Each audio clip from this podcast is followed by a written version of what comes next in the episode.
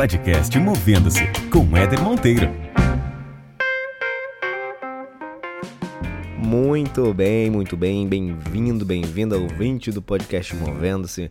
Mais um episódio começando, mais uma semana rolando. E ó, convidada de peso, hein? Trouxe aqui para vocês uma das maiores escritoras do Brasil. Ela tem quase 20 anos de carreira, quase 2 milhões e meio de livros vendidos já em 23 países. Talita Rebouças, uma honra tê-la no nosso podcast. E a gente falou sobre vários assuntos sobre a decisão de mudar, falamos sobre como é que é trabalhar com algo que impacta tanta gente, que mexe com tanta gente. A gente falou também sobre a diferença de ser multitarefa ou ter foco. O que, que vale mais a pena e como é que isso impacta na nossa carreira. A gente trocou uma ideia também sobre como é que está esse mundo hoje para um jovem entrar no mercado de trabalho. Falamos um pouco sobre como a Thalita enxerga isso, entre outras coisas. Então, gente, como sempre, aumenta o volume aí e bora ouvir.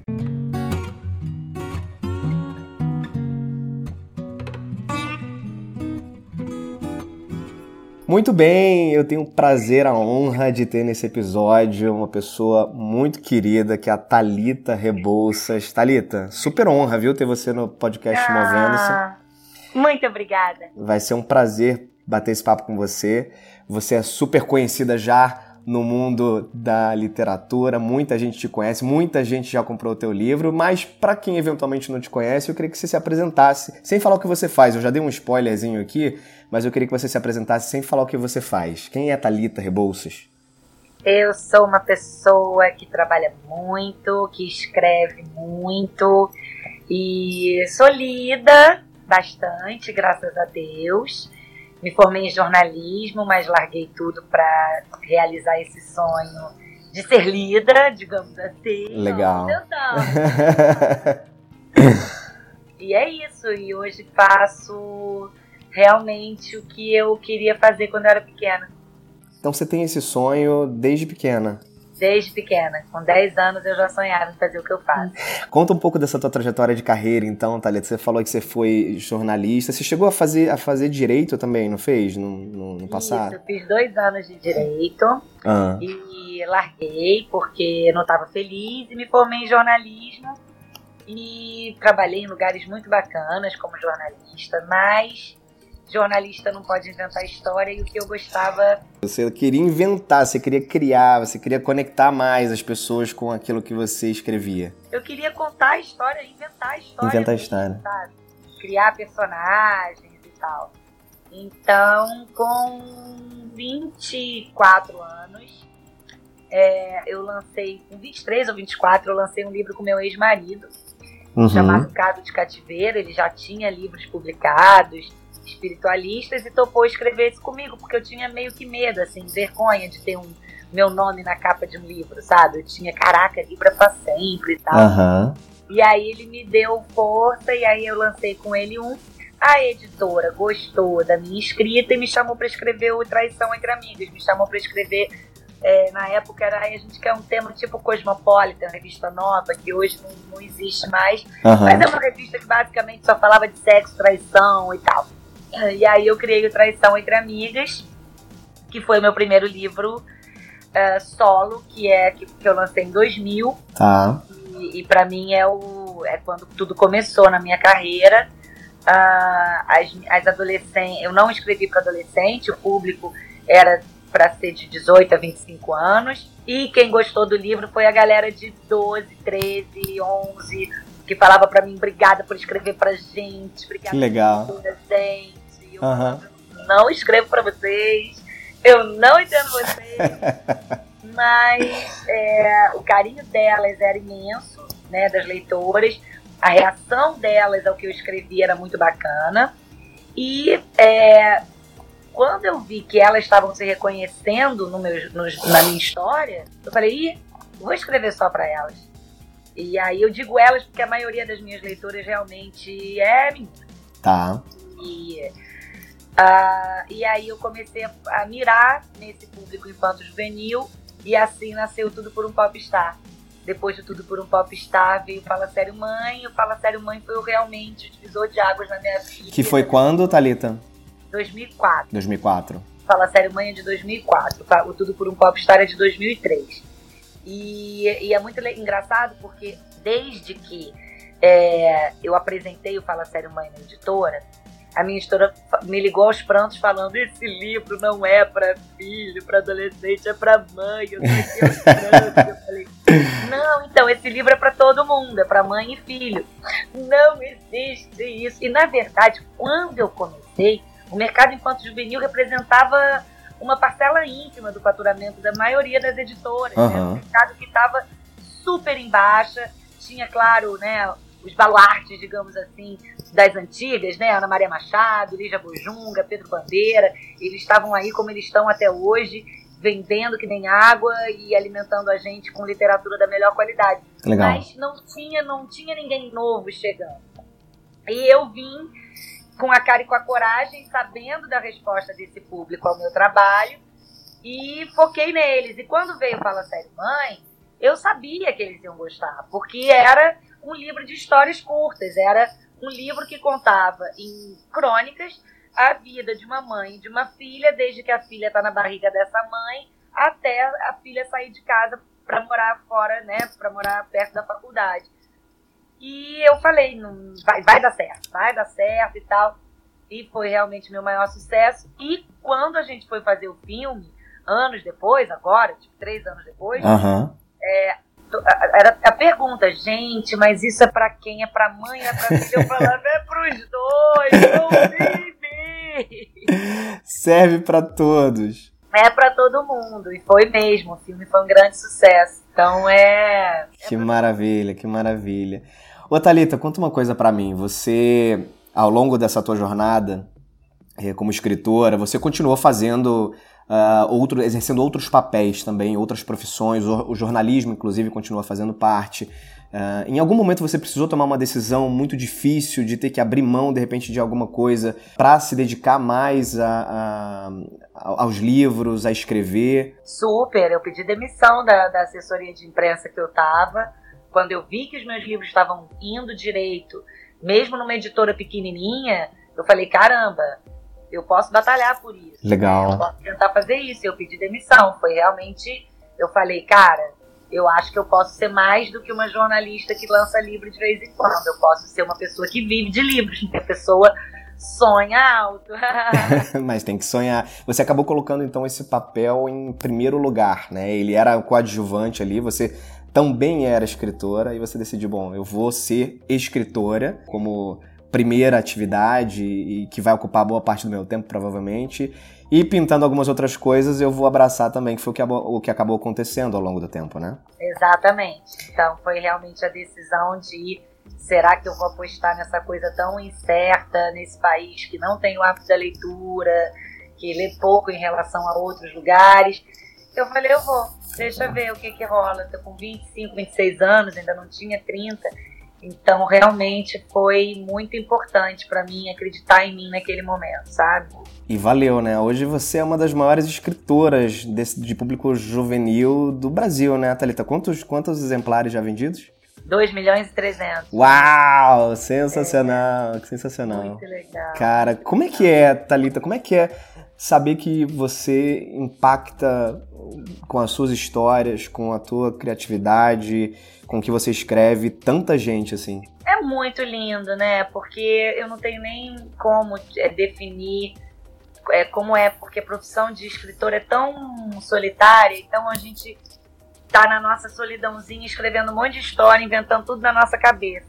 Eu nunca achei que fosse ter isso, sabe? Que, que as pessoas fossem chorar quando me encontrassem porque o meu livro, ou as, os meus livros, impactou elas de uma maneira tal que elas se emocionam quando elas me encontram. Eu nunca achei que eu fosse ajudar relacionamentos de pais e filhos a melhorar. Eu que demais. Que fazer uma pessoa se conhecer melhor e se, se depois de uma leitura de um livro meu olhar para dentro e falar hum, eu posso melhorar e melhorar a partir daquela leitura. Então são muitos relatos, já vou fazer 20 anos é, de carreira no ano que vem. Então você imagina, são muitas coisas que eu escuto assim é, e que me deixam extremamente emocionada. Eu acabei de sair de uma Bienal e eu, eu fico, a troca de energia é muito intensa E eu fico muito emocionada cada relato de cada mãe, cada leitor que, que me agradece por eu ter escrito, por eu não ter desistido. Então é realmente é, é, é impactante. Legal. Thalita, eu, eu sempre costumo falar, em vários episódios eu abordo esse tema, que é autoconhecimento, né? E você, você comentou aí que da importância que os livros, né, que as histórias trazem também para que as pessoas comecem a olhar um pouco para si, comecem a se entender melhor. Quanto isso foi importante no teu processo de carreira, no teu processo profissional, você se conhecer bem por dentro? Ah, foi fundamental, assim, muita terapia, né? Eu acho que todo mundo tinha que fazer terapia na vida. Uma ótima é. ferramenta. Eu realmente recorro à terapia há muitos anos já, já passei por várias, várias não, por três, e tô cada uma com linha diferente, porque eu sempre quis me conhecer.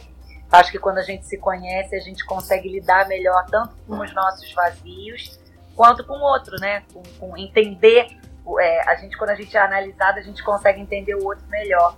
Então, a análise sempre foi uma uma coisa que me fez muito bem, assim. Agora você tem atuado como escritora, mas continua, como a gente comentou, continua fazendo alguns outros papéis, né? Você é uma multitarefa, né? Tô. É, você tem atuado como palestrante, como apresentadora, né, em alguns programas. Você acha, Thalita, que existe uma tendência dentro do mercado de trabalho a gente cada vez mais se dedicar a, de repente, uma atividade como, como uma atividade principal, mas ter, ter a capacidade de fazer também outras coisas e de conviver bem, né, tendo prazer em fazer outras coisas, outras atividades, outras profissões? Você sabe que hoje eu fui fazer a minha sobrancelha e a menina que me atendeu falou que está fazendo isso há nove anos, que ela maquiava e que a mãe fazia sobrancelha há anos. É, e ela resolveu largar a maquiagem para focar na sobrancelha e tá nessa séculos, está com a Lu Makeup, que é a deusa das sobrancelhas.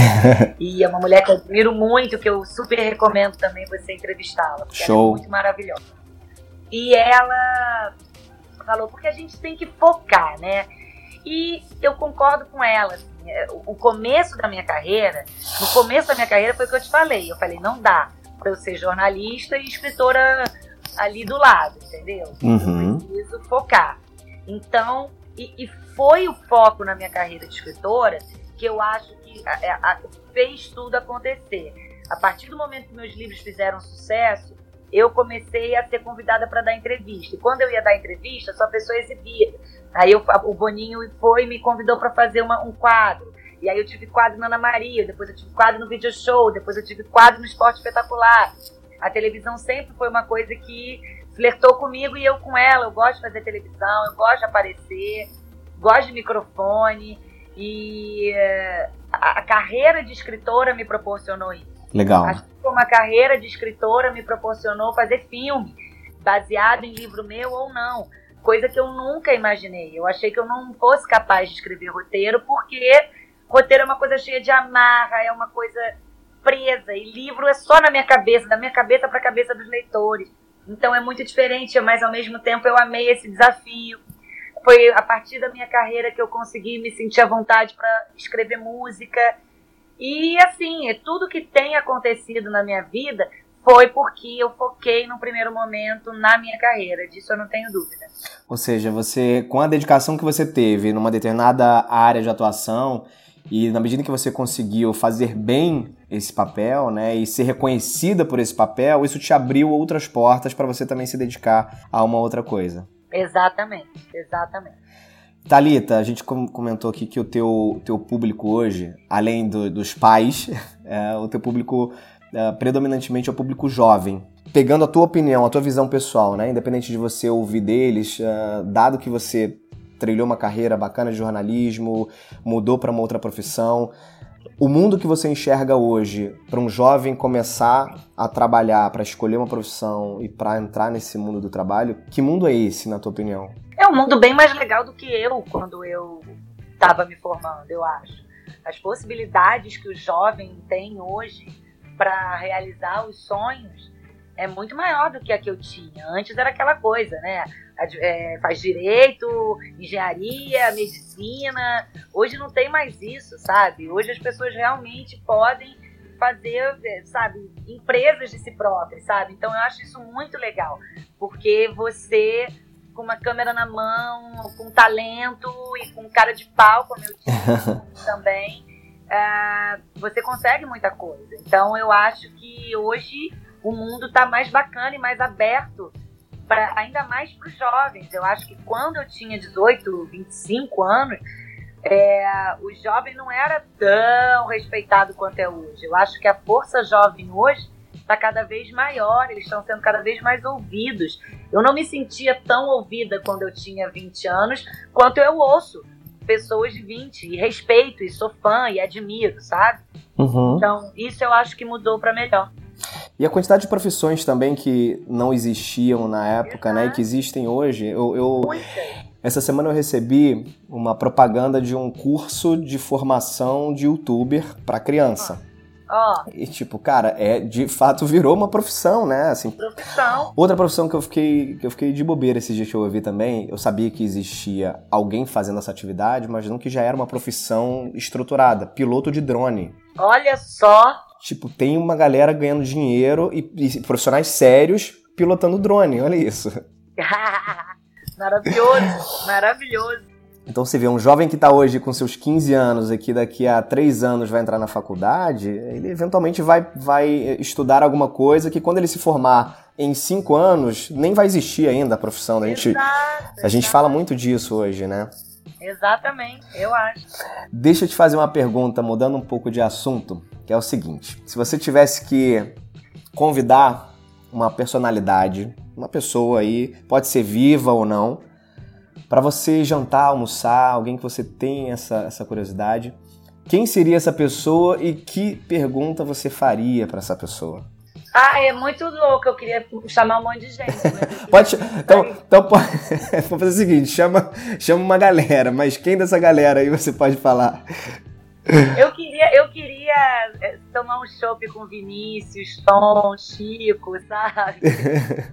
eu realmente queria perguntar para eles. Assim, o Chico, eu sou muito fã dele. Então, uh, eu realmente queria falar besteira. Eu não sei nem o que, que eu queria perguntar para ele, sabe?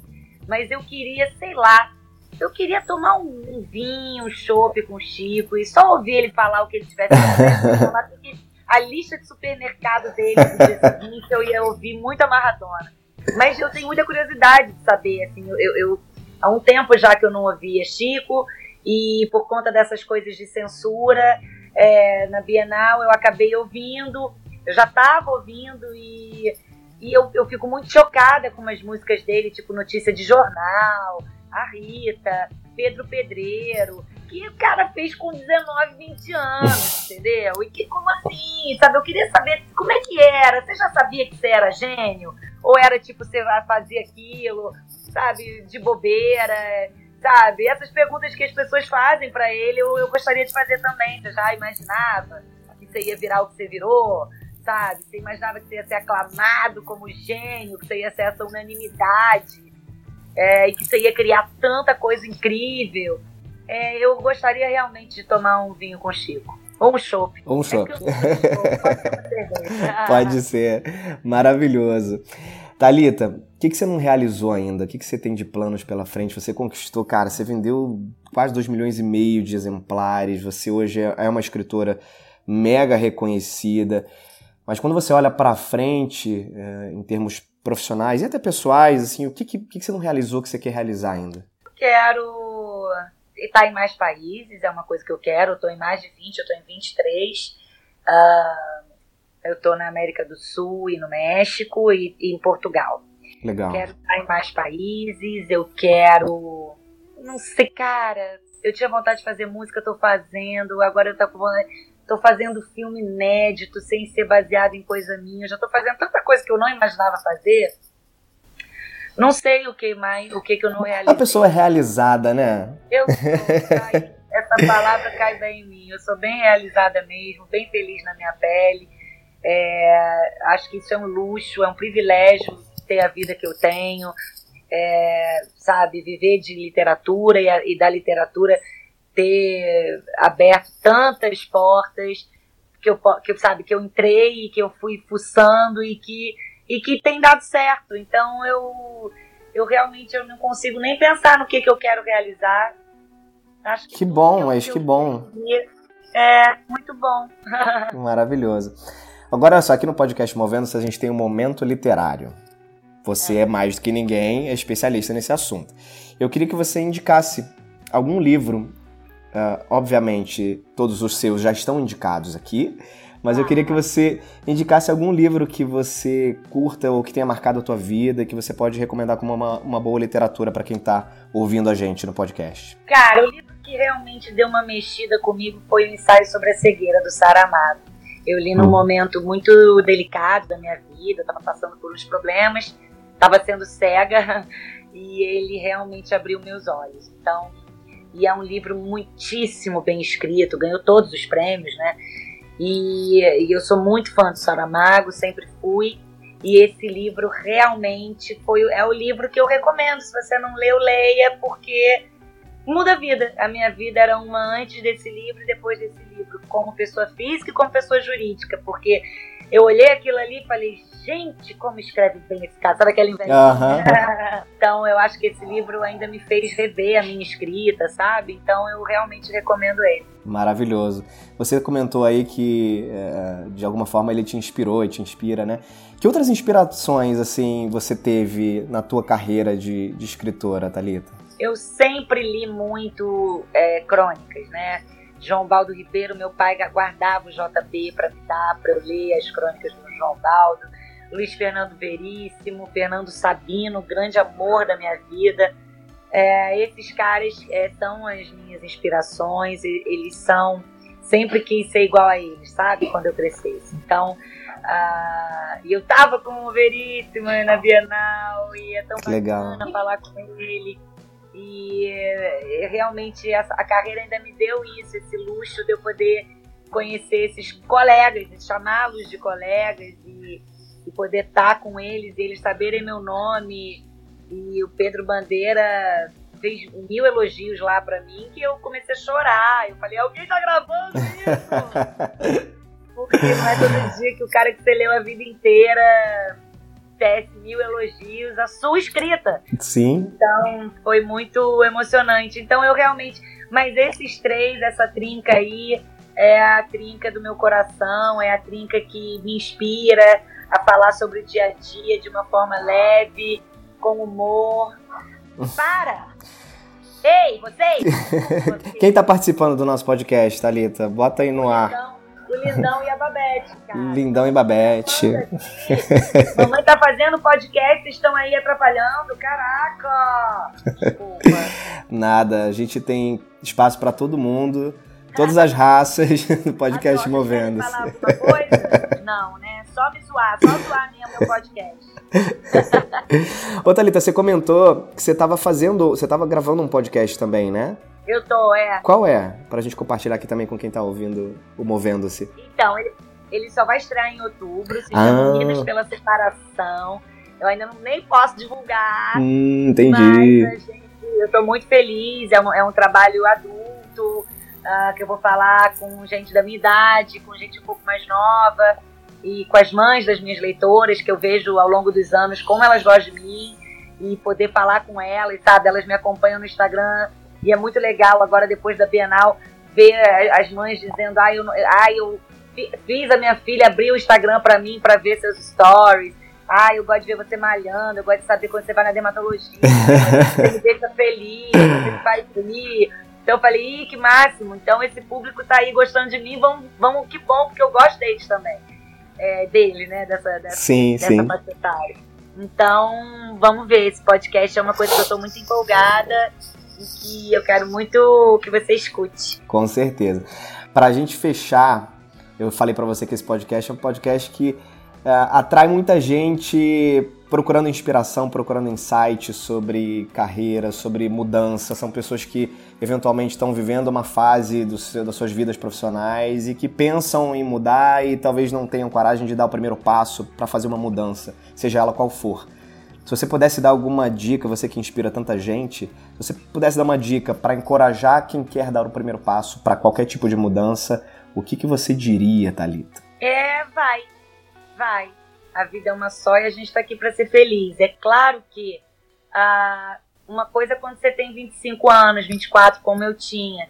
É, eu não sei se eu falaria vai para uma pessoa que tem 50 e está querendo largar tudo para ser escritor, por exemplo entendeu? Usando a minha praia.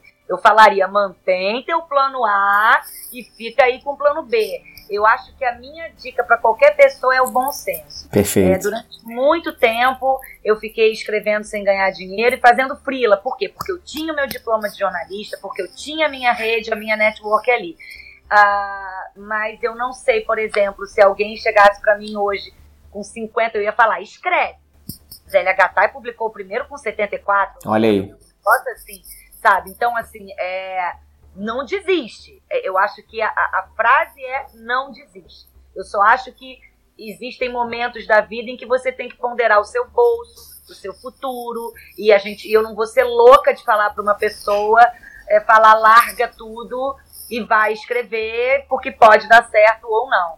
O Laurentino Gomes estava comigo na Bienal e ele falou que a primeira Bienal dele, com 1808, uhum. ele ele já chegou e o editor dele falou: a sua vida mudou, a sua vida vai mudar a partir de agora.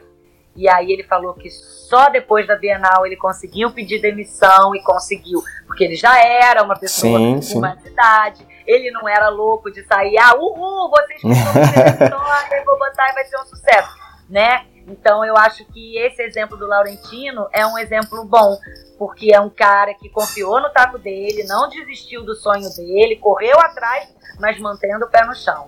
Então a única coisa que eu falo é sigam seu coração e o bom senso e não desistam.